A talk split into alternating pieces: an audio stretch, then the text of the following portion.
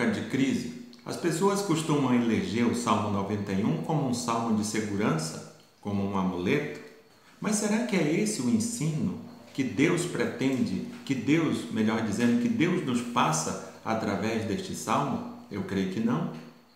Na verdade, o Salmo 91 ele precisa ser entendido não na perspectiva da imunidade, mas ele precisa ser entendido na perspectiva da segurança, porque todos nós, apesar de crermos no Deus onipotente, porque todos nós, apesar de, de estarmos sob o cuidado do Deus onipotente, estamos sujeitos às mesmas coisas que todas as outras pessoas estão. A diferença é que nós não somos convidados ao desespero. A diferença é que nós não somos entregues à própria sorte. A diferença é que nós somos convidados a lembrarmos que estamos sob o potente cuidado do Deus onipotente.